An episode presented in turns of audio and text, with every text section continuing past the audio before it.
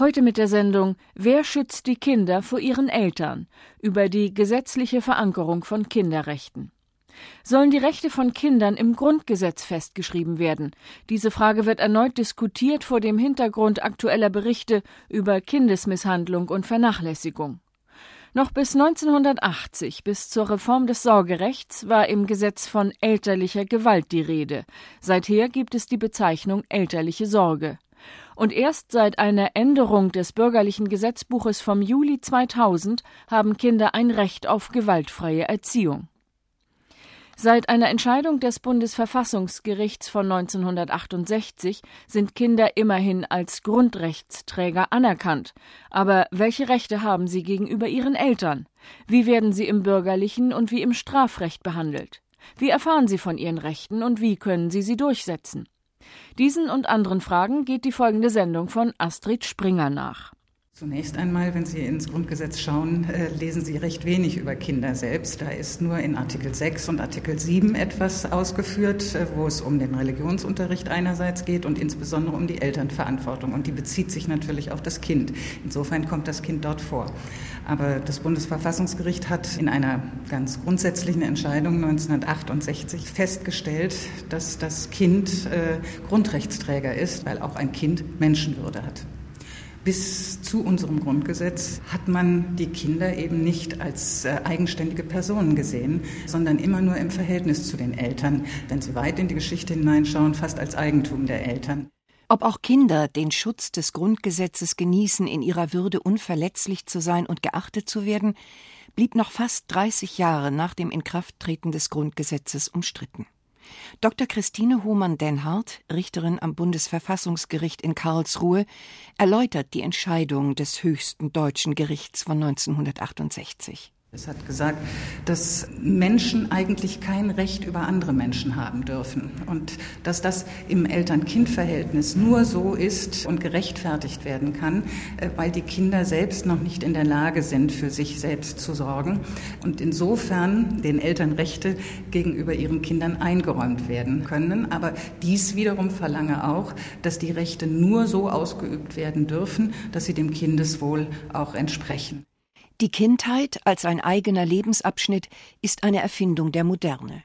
Und bis auch Kindern eigene Rechte zugestanden wurden, war es ein langer und mühsamer Weg. Kinder hatten über viele Jahrhunderte hinweg eigentlich so gut wie gar keine Rechte. Das beginnt mit dem Recht auf Leben. Wenn Sie das römische Recht anschauen, dort lag es ein sehr patriarchales Recht, dort lag es in der Hand des Vaters, des römischen Patriarchen, über Leben und Tod seiner Kinder frei entscheiden zu können weshalb Jörg Maywald die Geschichte der Kindheit einen Albtraum nennt. Der promovierte Soziologe ist Geschäftsführer der Deutschen Liga für das Kind, in der rund 300 Interessenverbände zusammengeschlossen sind. In den Verfassungen, die sich die europäischen Staaten peu à peu gaben, tauchen Kinder als Träger von Grundrechten nicht auf. Allmählich erhalten sie, beispielsweise in der Weimarer Reichsverfassung, zwar ein Recht auf Bildung, doch das Eltern-Kind-Verhältnis bleibt im eigentlichen Sinne ein besonderes Gewaltverhältnis, wie Jörg Maywald erläutert, mit der Betonung auf Gewalt. Es begann mit dem Jahr 1900. Dort äh, hatte der Vater dieses Recht, angemessene Zuchtmittel seinen Kindern gegenüber auszuüben. Übrigens gab es auch noch im Jahre 1900 ein Recht des Mannes, Gewalt gegen seine Ehefrau äh, auszuüben. Das ist erst Ende der 1920er Jahre abgeschafft worden und dieses Recht, Gewalt gegen Kinder offiziell legitimiert äh, anzuwenden, bestand bis 1958. Allerdings muss man sagen, dies hieß noch keineswegs, dass Kinder tatsächlich ein Recht auf gewaltfreie Erziehung hatten. Ganz im Gegenteil, die Rechtsprechung, die Rechtslehre ging weiterhin bis zum Jahre 2000 davon aus, dass es ein sogenanntes gewohnheitsmäßiges Züchtigungsrecht von Eltern geben würde. Das stand in keinem Gesetz, aber es wurde so konstruiert, dass Kinder gewissermaßen zwar grundrechtsfähig, aber noch nicht grundrechtsmündig seien.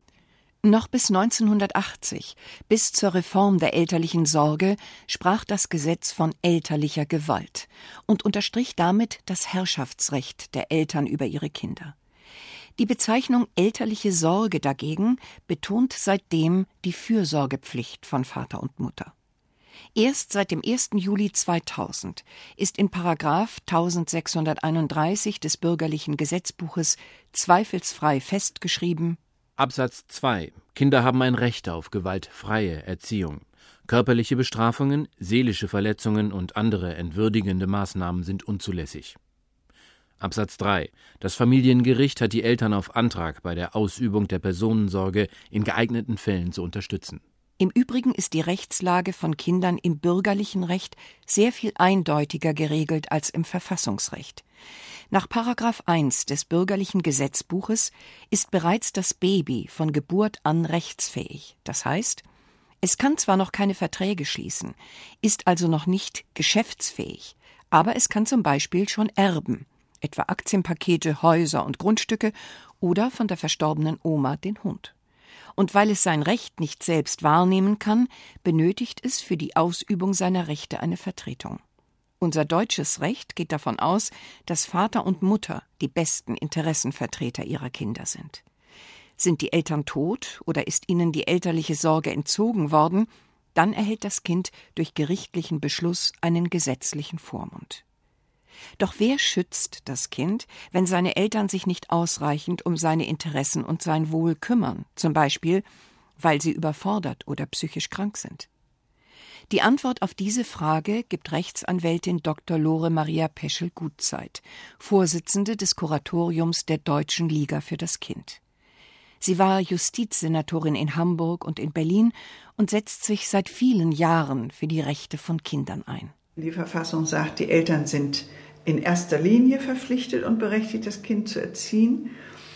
Da darf der Staat nicht hineinwirken. Aber über ihre Betätigung, nämlich die Erziehungsbetätigung der Eltern, wacht die staatliche Gemeinschaft, so heißt es in der Verfassung. Und aus diesem wacht die staatliche Gemeinschaft ist der Begriff des Wächteramtes des Staates entstanden. Damit soll Erfahrungen aus dem Dritten Reich und aus anderen Diktaturen Rechnung getragen werden. Denn eine staatliche Jugenderziehung will heute niemand mehr. Nur wenn Eltern ihrer Erziehungsaufgabe nicht gewachsen sind, dann darf, dann muss der Staat in das eigentlich streng private Eltern-Kind-Verhältnis eingreifen.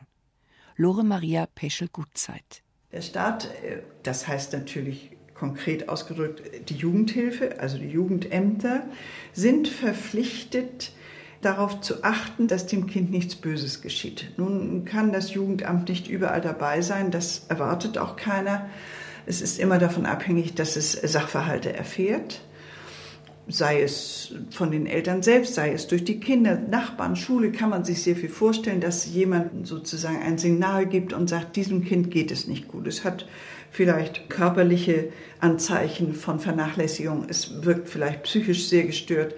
In all diesen Fällen ist die staatliche Gemeinschaft in der Gestalt der Jugendhilfe und der Familiengerichte aufgerufen, für das Kind da zu sein, dem Kind zu helfen und notfalls den Eltern die elterliche Sorge ganz oder zunächst teilweise zu entziehen und auf einen Dritten zu übertragen, der diesen Teil der elterlichen Sorge dann ausführt.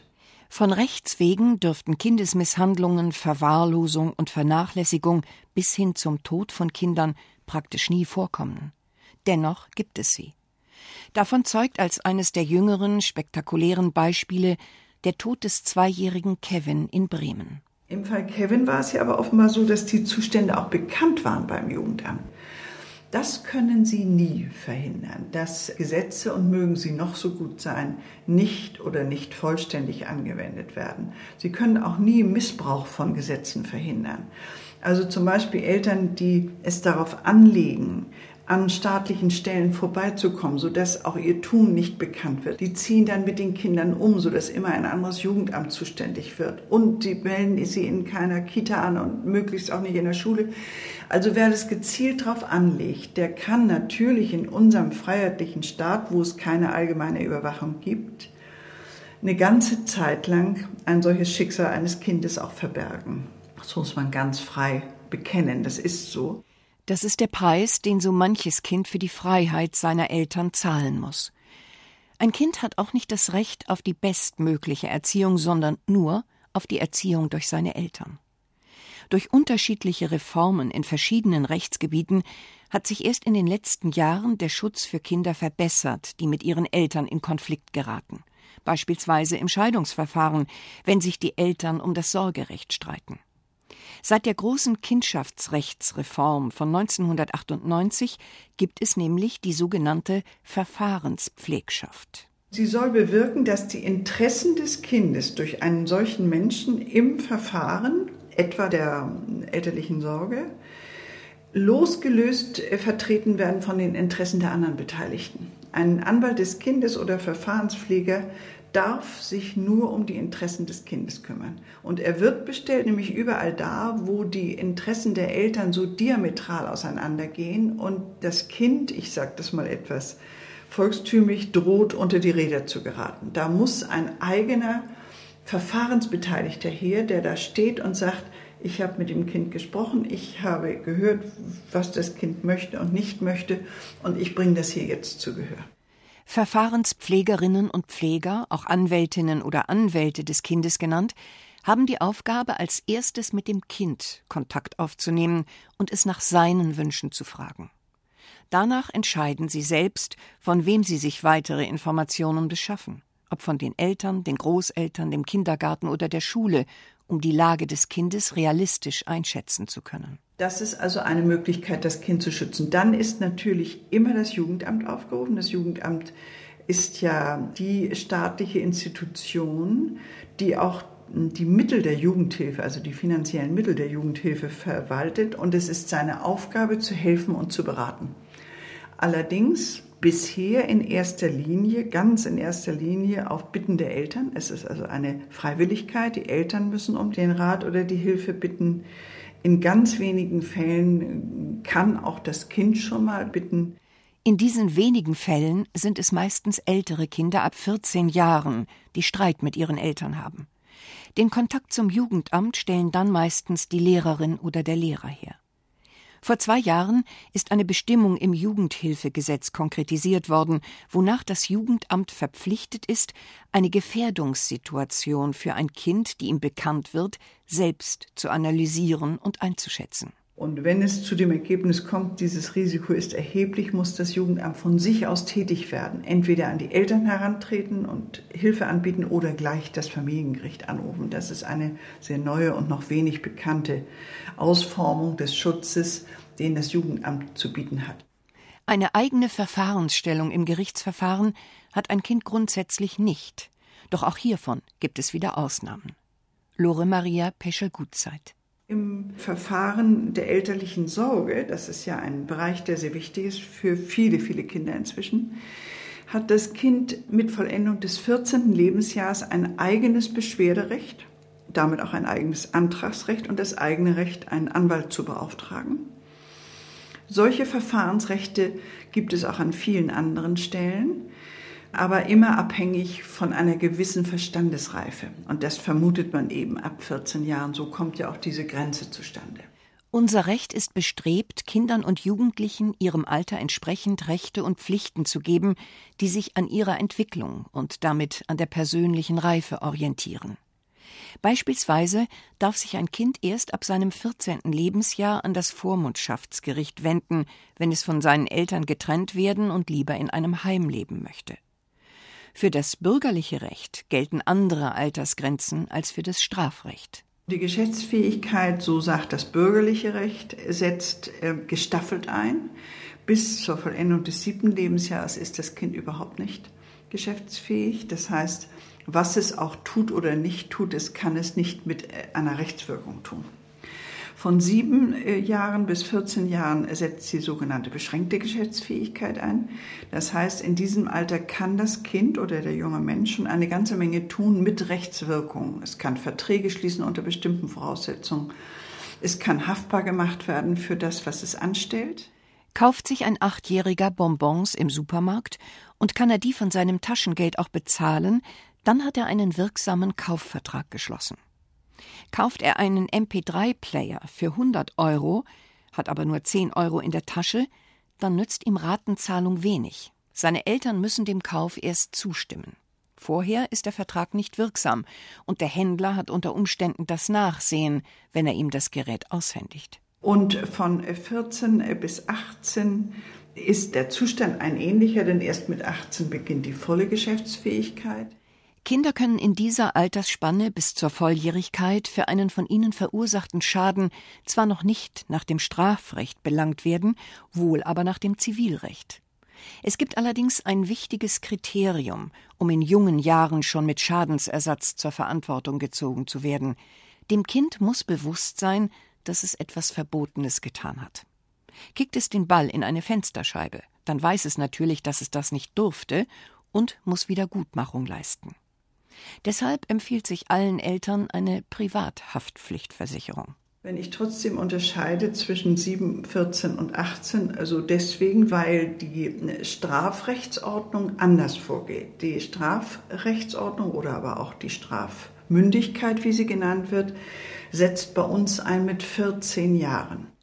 Typische Jugenddelikte sind zum Beispiel der Ladendiebstahl oder das Abziehen von Handys oder Bargeld auf dem Schulhof. Von den Jugendlichen selbst meist als Bagatelle abgetan, handelt es sich dennoch strafrechtlich um Raub- und Erpressungsdelikte.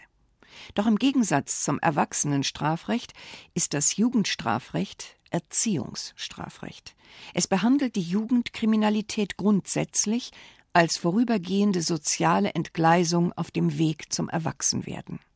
Je nach Persönlichkeit und Reife des jungen Menschen bietet es deshalb eine Palette von Erziehungsmaßnahmen. Oft wird gegen Jugendliche die Ableistung von Arbeitsstunden in gemeinnützigen Einrichtungen verhängt. Und es gibt auch viele andere Stellen im Gesetz, wo man ab 14 Jahren doch schon hm, erheblich mitwirken kann und erhebliche Rechte hat, zum Beispiel eigene prozessuale Rechte, eigene Anhörungsrechte und so weiter. Und das gilt auch nicht nur fürs bürgerliche Recht, es gilt nicht nur fürs Strafrecht, es gilt auch für große Teile des öffentlichen Rechts, zum Beispiel des Sozialhilferechts und ähnlichem mehr. Also wir müssen uns das so vorstellen, dass die Rechtsordnung von 7 bis 18 an unterschiedlichen Stellen mit unterschiedlicher Zielrichtung die jungen Menschen bereits verantwortlich macht und ihnen auch das Recht zugesteht, äh, selbst zu handeln. Fragt sich nur, wie Kinder und Jugendliche von ihren Rechten erfahren. Wenn in den Schulen das Fach Rechtskunde auf dem Stundenplan steht, kommen zu diesem Zweck in der Regel ehrenamtlich tätige Anwältinnen oder Richter ins Haus. Die Jugendlichen interessieren sich dann eher nicht für ihre Grundrechte. Sie möchten wissen, wo das Skateboardfahren erlaubt ist oder wie lange sie abends von zu Hause wegbleiben dürfen. Seit der Studentenrevolte und der außerparlamentarischen Opposition Ende der 60er Jahre haben sich das Bewusstsein und die Sensibilität für die Bedürfnisse von Kindern erheblich geschärft. Es bleibt ein dauerhaftes Verdienst der 68er Generation, auch wenn es gerade in ist, sie als Frömmler und als weltfremde Gutmenschen zu schmähen. Wichtige Impulse kamen damals aus dem englischen Summerhill mit den Gedanken zur antiautoritären Erziehung von Alexander Sutherland Neal und aus Schweden von der Kinderbuchautorin Astrid Lindgren. Ihre Bücher über minderjährige Heldinnen und Helden wie Pippi Langstrumpf, Kalle Blomquist oder Ronja Räubertochter stellen die eigene Welt der Kinder in den Mittelpunkt und plädieren für Respekt und die freie Entfaltung auch ganz junger Menschen. Die Idee, Kinder möglichst ohne Zwang aufwachsen zu lassen und sie so zu demokratietauglichen, selbstbewussten und kreativen Menschen zu erziehen, prägt seitdem die Schulpädagogik und die Jugendarbeit. Nicht zuletzt in Wechselwirkung mit internationalem und europäischem Recht hat sich das deutsche Recht zugunsten von Kindern entwickelt. 1989 wurde die UN-Kinderrechtskonvention in der UN-Generalversammlung beschlossen und von inzwischen 193 Mitgliedstaaten ratifiziert.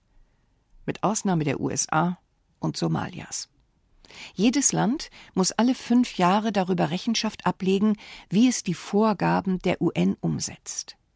In der Bundesrepublik wacht darüber die National Coalition der UN-Kinderrechtskonvention in Deutschland. Jörg Maywald ist nicht nur Geschäftsführer der Deutschen Liga für das Kind, sondern auch Sprecher dieser nationalen Koalition. Sie hatte oder sie hat bis heute einen großen Einfluss auf die äh, Politik in Deutschland, insbesondere auch das Recht auf gewaltfreie Erziehung und auch andere gesetzliche Reformen, wie beispielsweise das Recht, dass Kinder nach Trennung oder Scheidung ihrer Eltern Kontakt mit beiden Eltern äh, behalten können. Das geht ganz stark zurück auf äh, Formulierungen in der UN-Kinderrechtskonvention und der Gesetzgeber, der Bundestag, der Bundesrat, hat diese Reformen auch immer mit Hinweis auf die UN-Kinderrechtskonvention formuliert. Insofern kann dieser Einfluss gar nicht hoch genug eingeschätzt werden. Wiewohl die Bundesrepublik die Kinderrechtskonvention unter dem Vorbehalt angenommen hat, wie es in der Ratifizierungsurkunde heißt, Gesetze und Verordnungen über die Einreise von Ausländern zu erlassen oder Unterschiede zwischen Inländern und Ausländern zu machen. Besonders prekäre Wirkung hat dieser Vorbehalt für minderjährige Flüchtlingskinder. Diese Jungen und Mädchen, bei denen es sich häufig um ehemalige Kindersoldaten aus Krisenregionen handelt, werden ohne Rücksicht auf ihre besonderen psychischen Bedürfnisse schon mit 16 Jahren nach dem Ausländerrecht für Erwachsene behandelt.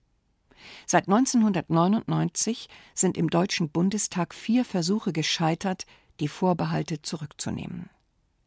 Nicht nur die Vereinten Nationen, auch die Grundrechtecharta der Europäischen Union, die derzeit erneut diskutiert wird, sieht Kinderrechte vor. Der Blick über die deutschen Grenzen zeigt, dass die Situation von Kindern in unseren europäischen Nachbarstaaten bereits jetzt vielerorts besser ist als bei uns.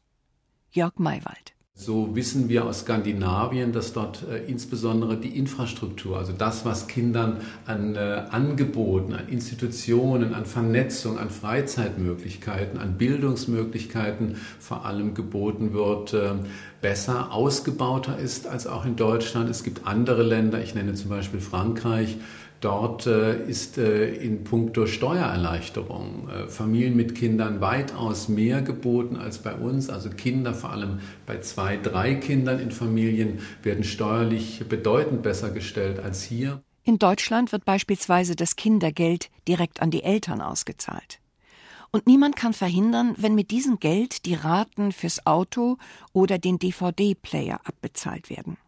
Andere Länder investieren dieses Geld gleich in Schulen, in Betreuungs- und Freizeitmöglichkeiten.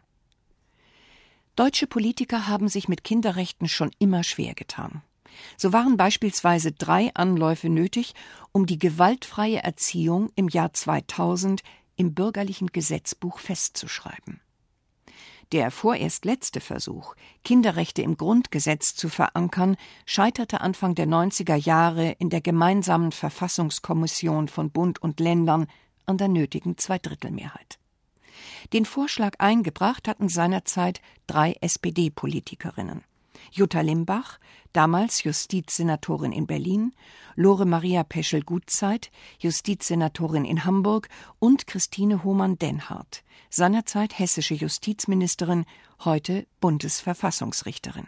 Die Widerstände kommen daher, dass man sagt, das Grundgesetz äh, sollte nicht, äh, so hieß es jedenfalls damals, sollte nicht aufgebläht werden mit bestimmten Gruppen von Menschen, die dann besondere Rechte bekommen. Man hat dann nicht nur über die Kinder geredet, sondern man hat dann gesagt, dann kommen die Behinderten noch und es kommt noch äh, die Ausländer oder Migranten und alle die hätten dann äh, einen Anspruch auch ähm, in der Verfassung erwähnt zu werden. Und das sind nicht meine Argumente, aber es waren die Argumente, die damals jedenfalls eine Rolle spielten in den Debatten in der gemeinsamen Verfassungskommission. Und Frau Limbach, Frau Peschel-Gutzeit und ich, wir haben auch sehr darum gestritten und dafür gekämpft, aber es gelang halt nicht.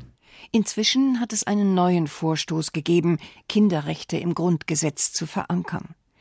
Diverse Aktionsbündnisse haben sich zu diesem Zweck gebildet und auch die SPD und die FDP-Fraktion sowie Bundesfamilienministerin Ursula von der Leyen sind dafür. Welche konkreten Verbesserungen könnte es Kindern denn bringen, wenn ihre Rechte in der Verfassung stünden? Lore Maria Peschel-Gutzeit war eine der sechs Sachverständigen, die im November 2006 von der Kinderkommission des Deutschen Bundestages zu dieser Frage angehört wurden. Sie sieht mögliche Verbesserungen in dreierlei Hinsicht. Besseren Schutz, bestmögliche Förderung, die sich etwa in Gebührenfreiheit für staatliche Kinderbetreuung ausdrücken könnte, und die Teilhabe von Kindern an Maßnahmen, die sie selbst betreffen. Zum Beispiel bei der Frage, wie sieht eine kindgerechte Schule, wie sieht ein kinderfreundliches Krankenhaus oder Wohnviertel aus? Die Rechtsanwältin tritt dafür ein, Kindergrundrechte in Artikel 2 bei den Persönlichkeits- und Freiheitsrechten zu verankern und nicht beim Schutz von Ehe und Familie in Artikel 6 des Grundgesetzes. Lore Maria Peschel-Gutzeit. Es wird gesagt, das kann ja nicht sein, wenn die Kinder ausdrückliche eigene Rechte haben, können sie ja kollidieren mit den Eltern. Diese Frage ist, das will ich so offen sagen, aus meiner Sicht verräterisch.